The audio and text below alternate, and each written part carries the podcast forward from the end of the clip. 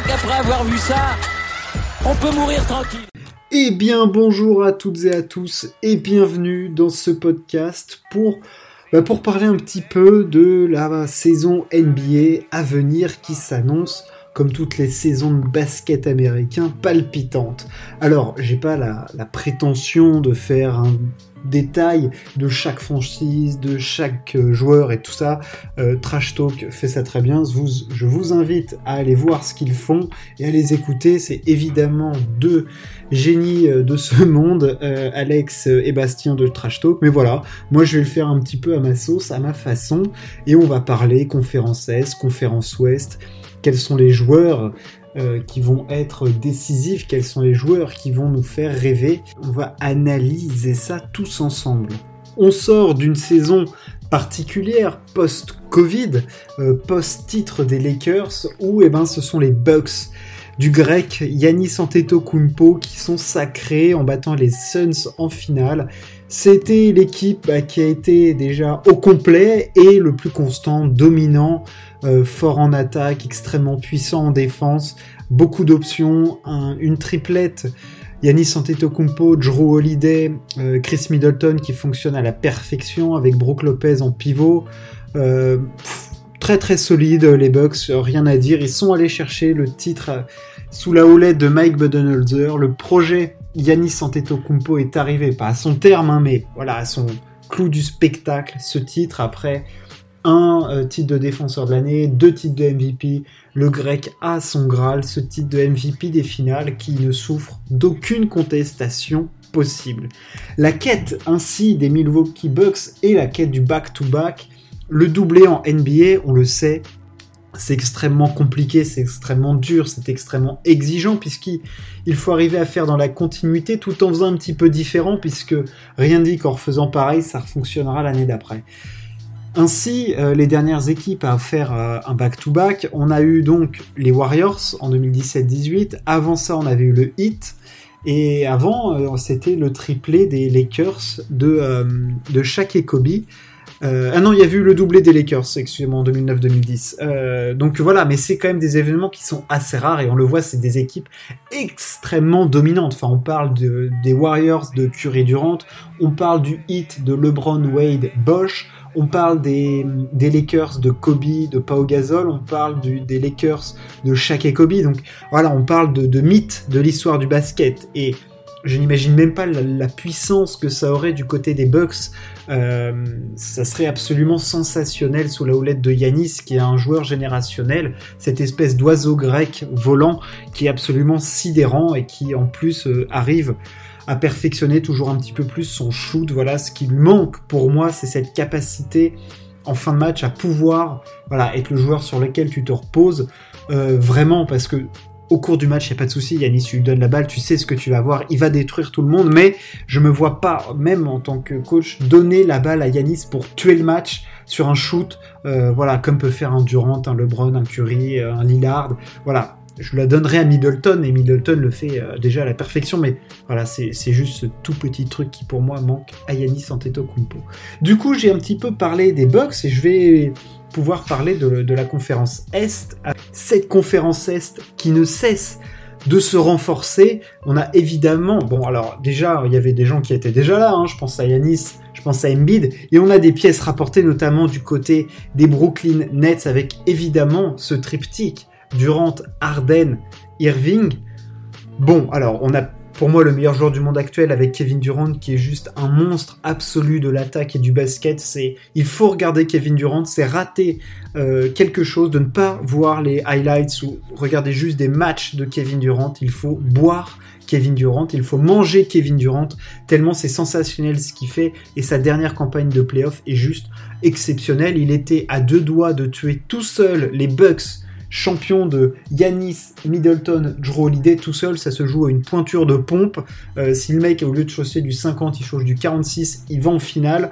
Donc bon, euh, ça c'est en finale de conférence, et évidemment je pense après en finale, euh, en finale NBA, et sans doute au titre. Mais bon, on n'en est pas là, c'est les Bucks qui sont champions, mais voilà, Durant est exceptionnel, il n'a pas pu compter sur un Harden au top, et peut-être que cette année, il ne pourra pas non plus compter sur Kyrie Irving. Alors Kyrie Irving, il est évidemment excessivement fort. Il sort quand même d'une saison en 27 points, à 50% au shoot, à plus de 40% à 3 points, en 50, 40, 90, plus de 90% en lancer franc. On le sait, c'est un club extrêmement rare et voilà qui est exceptionnel. Euh, vraiment, c'est une performance hallucinante de la part de d'Uncle Drew, mais Kyrie Irving a aussi des convictions qui sont un petit peu particulières. Hein. Je n'oublie pas de dire que le mec est platiste, hein. il pense que la Terre est plate, c'est un, joli plateau sur lequel on, marche.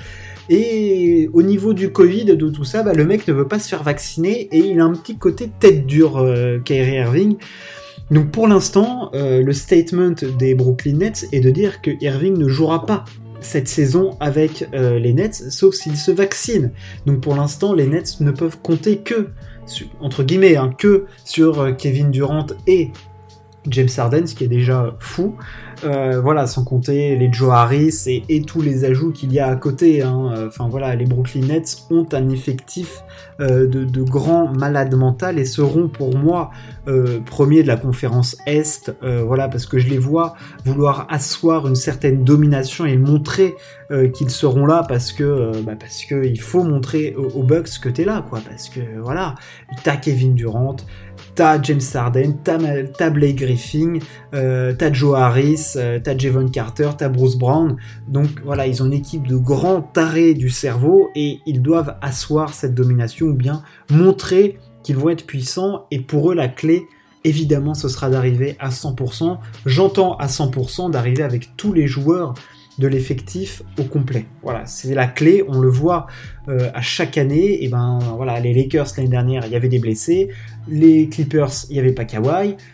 Les Nets, euh, Harden était blessé, Irving était pas là. Euh, les Sixers, bah, euh, Embiid, il était un petit peu tapé. Enfin, voilà, il y, avait, il faut arriver à 100% et c'est hyper compliqué. Dans cette conférence Est qui est une jungle, on peut évidemment rigoler et parler de nos amis les Sixers. Alors, les Sixers avaient fini premier de cette conférence Est l'année dernière et ont évidemment une équipe très forte. Joel Embiid, Seth Curry, Tobias Harris, euh, enfin voilà, il y, a du monde, le rookie Maxi, euh, Tyrese Maxi, pardon. Enfin voilà, il y a du monde du côté des Sixers, c'est évidemment Ben Simmons. Sauf que, alors là, on a eu un comédia dell'arte comme la NBA sait nous les offrir. Fin du mois d'août, euh, fin, fin du mois de septembre, août, là voilà, Ben Simmons qui dit qu'il ne jouera plus pour les Sixers. Dans les médias, c'est le bazar. Joel Embiid dit, dit un truc, puis son contraire, et au final, il ne se passe rien puisque il est fortement probable. Daryl Morey, le GM des Sixers, n'ayant pas trouvé de trade possible pour Ben Simmons, se retrouve dans une situation extrêmement compliquée où eh ben, il n'a pas de package intéressant à échanger Ben Simmons pour d'autres joueurs ou en tout cas, il n'a pas eu de proposition qui le satisfaisait. Il faut le savoir que Ben Simmons, c'est quand même un joueur exceptionnel. Hein. Alors, offensivement, peut-être qu'il a pas de shoot, mais tu t'en sors quand même avec 15 points, 8 rebonds, 8 passes, et c'est peut-être le meilleur défenseur du monde euh, sur les ailes. Donc, euh, enfin, je veux dire, le mec, euh, c'est un mutant quand même. Hein. Je veux dire, avoir Ben Simmons dans son équipe, ça te fait passer un cap, c'est clair. Sauf que le fit dans l'équipe des Sixers, là, il semblait impossible. La situation était, très très compliquée à gérer et hum, il se retrouve au final dans une situation où, au début de saison, il en a mis dans la gueule de tout le vestiaire des Sixers et il va quand même jouer pour cette équipe-là. Alors comment, au niveau de l'osmose du groupe, tu peux arriver à faire quelque chose du côté des Sixers? Ça me paraît compliqué. Euh, cependant, les Sixers seront forcément dans les quatre premiers de cette conférence. Hein. On, s'entend, un hein, Joel Embiid avec euh, un meneur et des snipers autour, Tobias Harris, euh, ça va gagner des matchs. Hein. Ça, il n'y a pas de souci. Mais en playoff, il te manque le joueur plus, quoi, quand tu affrontes les Bucks et les Nets qui ont des armées de, guerriers et de, mutants du basket, ça me paraît très très compliqué pour les Sixers. Ça, c'était pour les principales équipes de cette conférence Est. Euh, évidemment, il y a des équipes à suivre. Je pense aux Celtics, évidemment, de Jason Tatum et Jalen Brown. Mais moi, il y a une équipe qui me fait beaucoup envie. Ce sont les Bulls. Voilà. Euh, les Knicks, évidemment, aussi, et les Hawks. Mais je trouve que les Bulls ont cet attrait euh, avec évidemment euh, Zach Lavine, mais les apports de euh, de Rosanne, il y Vucevic. Enfin, je trouve que les Bulls sont vraiment un effectif très sympa et qu'il va falloir faire attention aux Bulls cette année si ça arrive à cliquer. Je trouve que il y a quelque chose. Zach Lavine est très très fort. Euh, mais Vucevic, Lonzo Ball, évidemment, plus l'apport d'Alex Caruso. Enfin, franchement, les Bulls, s'ils arrivent à se mettre en ordre de marche, ils n'ont pas perdu un match en pré-saison, ça peut être très très très intéressant. Évidemment, les Atlanta Hawks avec Trey Young, avec John Collins, évidemment ça va gagner des matchs, hein, euh, les Celtics aussi, mais attention aux Bulls, les Knicks dans la continuité aussi avec ce, jeu euh, très, très physique, très dur euh, de Tom Thibodeau, ça va aussi gagner des matchs, mais je mettrai quand même les Bulls devant. Je vais pas parler des autres équipes euh, de la conférence, hein, c'est pas le, but ici, c'était pour parler des gros gros marchés. Euh, pour faire un classement de cette conférence, je donnerai à la fin, je vais d'abord parler de la conférence Ouest. Euh, cette jungle qu'est la conférence Ouest depuis des années, où il s'est encore passé pas mal de choses, même si elle semble beaucoup plus ouverte. Effectivement, on va entamer par ceux qui ont fait finale l'année dernière, les Suns. Alors les Suns, ont évidemment profité d'un alignement des planètes. T'affrontes les Lakers, LeBron n'est pas, est pas en forme, AD se blesse, tu les passes quand même en étant mené de 1. Magnifique, avec Devin Booker monstrueux pour clore la série, DeAndre Ayton qui met des points, Cameron Payne en sortie de banc, Chris Paul à la baguette, euh, Michael Bridges, enfin, les Suns étaient en forme. Au second tour, t'affrontes les Nuggets, il n'y a pas Jamal Murray, mais tu les déboîtes 4-0 quand même. Donc les mecs sont là, c'est-à-dire que oui, il n'y a pas les joueurs, mais derrière, ils font le taf et il n'y a rien à dire. En finale de conférence, tu affrontes les Clippers, bon, il n'y a pas Kawhi, mais tu gagnes quand même. Donc, il y a du taf du côté des Suns et il n'y a rien à dire de ce côté-là. Franchement, ils ont profité d'un alignement des planètes, mais ils ont aussi mis tout le monde dans la sauce. Ensuite, euh, en finale NBA, bah, tu te fais détruire par les Bucks bah, parce que tu es juste moins fort et euh, forcément, euh, c'est impossible de battre Yanis, Middleton et Drew Holiday parce que t'as pas l'expérience, parce que t'as pas les joueurs non plus à opposer à Yanis, c'est que les mecs sur lesquels tu te reposes en attaque, que ce soit DeAndre Ayton ou Michael Bridges, bah, la scène elle était un petit peu trop grande pour eux et ils n'ont pas pu endosser ce rôle-là mais tu peux pas leur en vouloir. Leur saison, elle est tellement déjà improbable d'arriver en finale NBA pour les Suns que, bah, voilà, t'es juste content. Après, tu te dis aussi que t'as profité d'un alignement des planètes que tu retrouveras pas cette année euh, potentiellement. Donc tu peux être un peu mitigé, mais globalement, t'es quand même content euh, quand t'es supporter des Suns. Ensuite, comment ne pas parler des Lakers? Les Lakers qui ont fait encore une fois, depuis trois ans, de façon, les Lakers, ça bouge beaucoup, euh, des grand, grand changement. Exit euh, l'homme à 100 millions qui ne vaut pas 100 millions, Dennis Schroeder. Exit Montrezarel, vient ici, exit Kyle Kuzma, exit Caruso, vient ici Russell Westbrook. On prend un meneur pour essayer de décharger un petit peu à la main LeBron James. Tu le sais, Russell Westbrook, quand ça clique dans une équipe, ça gagne des matchs. Alors oui, à 3 points, c'est immonde, euh, c'est pas à lui que tu vas donner euh, les balles en fin de match, mais ça gagne des matchs et ça peut te permettre de soulager LeBron James. Alors c'est une équipe de vieux, on s'entend, hein, euh, les arrivées de Carmelo Anthony, le retour de, Dwight Howard, mais bon, il y a quand même beaucoup beaucoup d'expérience, ils ont apporté des shooters, Ken Bazemore, Wayne Ellington, je veux dire, il y a quand même énormément d'expérience, il y a du All-Star dans tous les sens, à voir comment tu vas utiliser un mec comme Kendrick Nunn, quel va être le rôle de Rajon Rondo, quel va être le rôle de Malik Monk. Trevor Ariza est pour l'instant blessé. On sait qu'aussi il y a Sekou notre Frenchie, qui a signé là-bas. Donc il y a plein de questions sur les Lakers. Alors il va, je pense, falloir être un petit peu patient parce que intégrer Russell Westbrook, intégrer les shooters autour, euh, il va falloir du spacing aux Lakers. Et puis surtout, Enfin, Anthony Davis, euh, s'il te plaît, mec, euh, vas-y. Je veux dire, t'es censé être le meilleur ailier fort du monde et potentiellement le meilleur joueur du monde, ok? T'es indéfendable, t'es rapide en défense, t'es un oiseau et en attaque, mais t'es un panel euh, monstrueux. Enfin, je veux dire, logiquement, Anthony Davis doit être plus fort que Yanis Antetokounmpo sur, sur la hiérarchie des ailiers forts, ok? Et pour l'instant, c'est pas le cas. Et il doit rétablir ça. Il doit faire une régulière où il ne joue pas 25 matchs, mais 70. Voilà, et ça, il l'a jamais fait, euh, Anthony Davis. Yanis le fait. Yanis, tous les soirs, tu sais ce que t'as? Anthony Davis, ah, j'ai mal au genou, ah, j'ai mal à la cuisse, ah, j'ai mal à l'épaule, machin. Mec, vas-y, fais-nous une régulière complète, s'il te plaît. Défonce tout le monde. Et les Lakers doivent avoir un grand Anthony Davis. Euh, LeBron, euh, on sait ce qu'on a. on va avoir 25 points, 7 rebonds, 7 passes, une petite interception, un petit contre. voilà, on sait ce qu'on va avoir. C'est LeBron James. Point. Même à 36, 37, 38 ans, c'est LeBron James. Il est prêt physiquement. Anthony Davis, c'est pas qu'il est pas prêt physiquement, c'est que mais le mec, c'est un colosse au pied d'argile, quoi. C'est ça qui est terrible. Mais si jamais ça clique du côté des Lakers, oh là là là là, oh là là la concu. Oh mon dieu, mon dieu tout le monde. Mon dieu tout le monde et tout le monde, euh, je pense tout de suite au, à nos bons Warriors. Euh, il y aura un Lakers Warriors en opening night.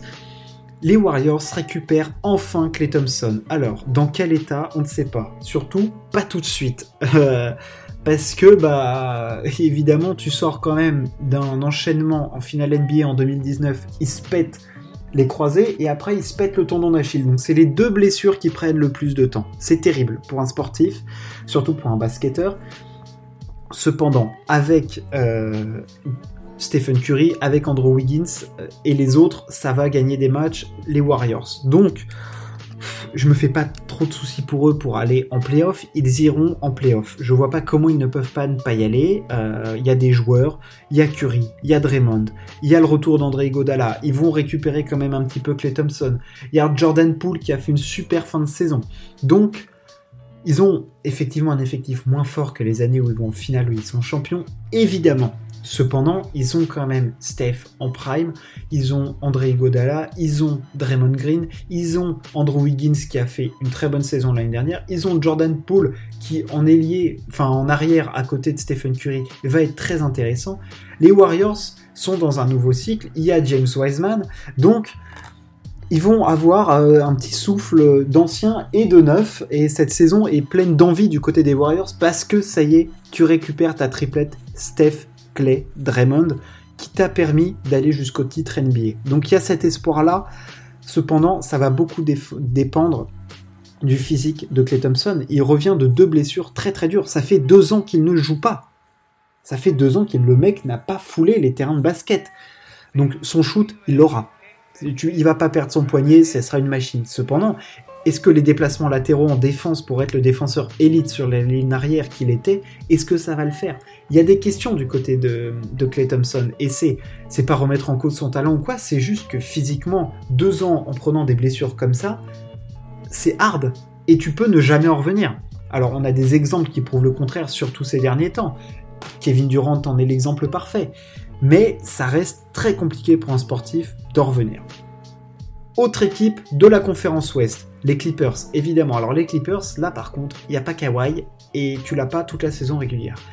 Donc j'ai l'impression presque que ça va être une saison de bah, d'essayer de mettre en place des choses et d'essayer d'avoir Kawhi pour les playoffs, quoi. Mais ça, va être une régulière un petit peu plus pénible euh, pour nos amis Clippers, clairement, euh, parce qu'il n'y a pas Kawhi. Mais bon, ça va gagner des matchs. Hein. Paul George avec euh, Marcus Morris, enfin voilà, avec Reggie Jackson, tout ça, ça, va cliquer avec Terrence Mann.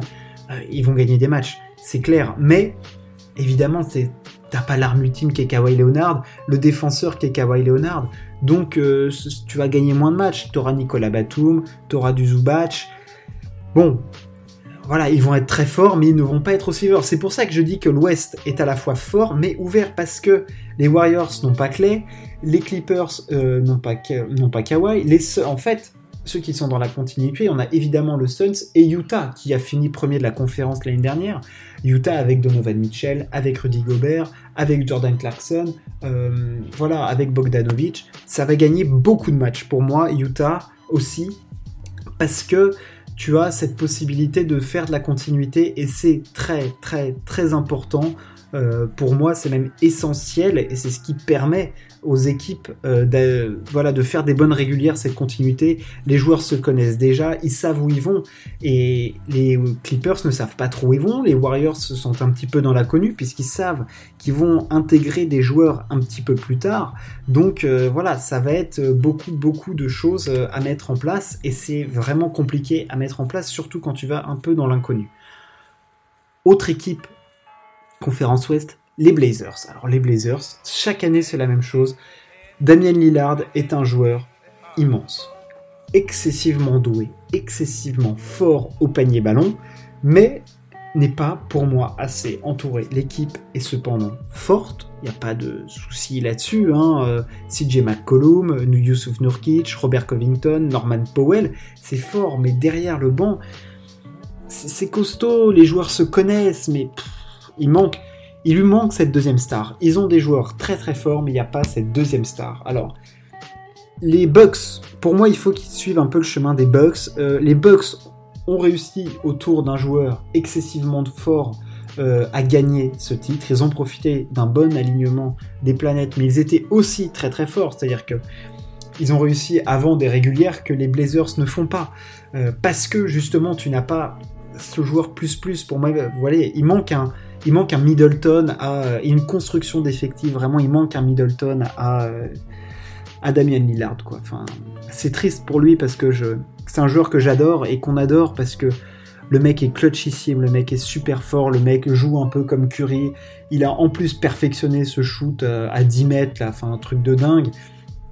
Et pour moi, il est juste pas assez accompagné, notre pote euh, Damien Lillard, quoi. C'est dur. C'est vraiment dur. Euh, j'espère pour lui que cette saison ne va pas le dégoûter, mais ça reste, ça reste très très dur. Je vais passer un petit peu plus vite parce que le temps passe, mais évidemment, comment ne pas mentionner les nuggets du MVP, Nikola Jokic, fabuleux Nikola Jokic. Il faut aussi regarder Nikola Jokic, quoi.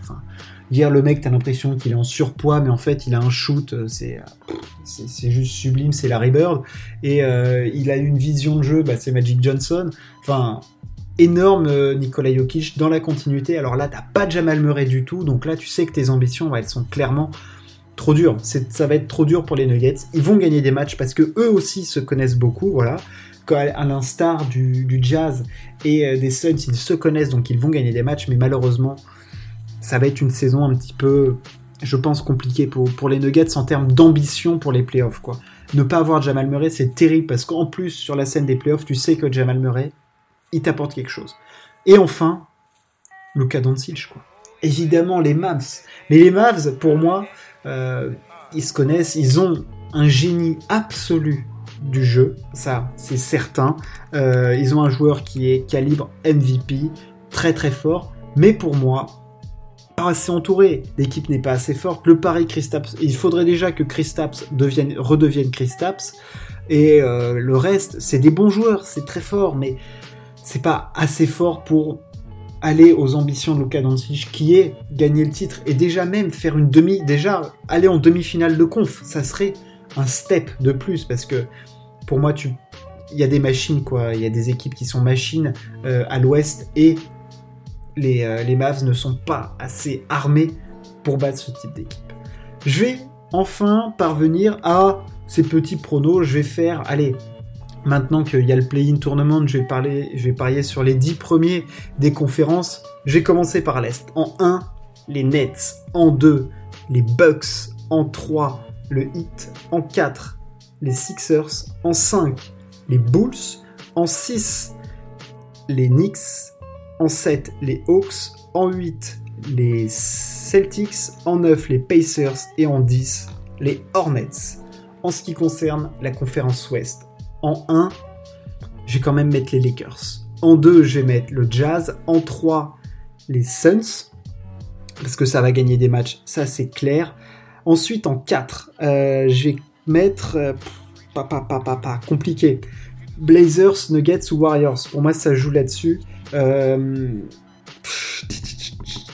compliqué. Euh, en 4, allez, en 4, je vais mettre les Nuggets parce que Jokic va faire gagner des matchs. En 5, les Blazers parce qu'ils vont forcément avoir un blessé. Je vais mettre en 6 euh, nos amis les Warriors. En 7, les Mavs. En 8, les Clippers. En 9, Grizzlies. Et en 10, les Pelicans. Voilà pour les classements. Au niveau euh, des joueurs à suivre, évidemment, bah, LeBron parce qu'il y, a des, records euh, all-time à aller chercher, mais suivre attentivement les saisons, euh, bah, j'ai pas parlé Kevin Durant, tout ça, mais en joueur, voilà, j'aimerais bien voir un Devin Booker calibre MVP, voilà, ça, ça me plairait beaucoup, de voir un Joel Embiid évidemment très fort encore, et un Luka Doncic juste à regarder parce que c'est fabuleux. Voilà pour cette saison, je ferai des points réguliers, euh, j'essaierai du moins de faire des points réguliers parce que euh, c'est vraiment un sport euh, qui me tient beaucoup à cœur, que j'apprécie regarder, qui est absolument magnifique et qui nous offre du spectacle tous les jours et tous les soirs. Merci de m'avoir écouté. Ciao, à plus.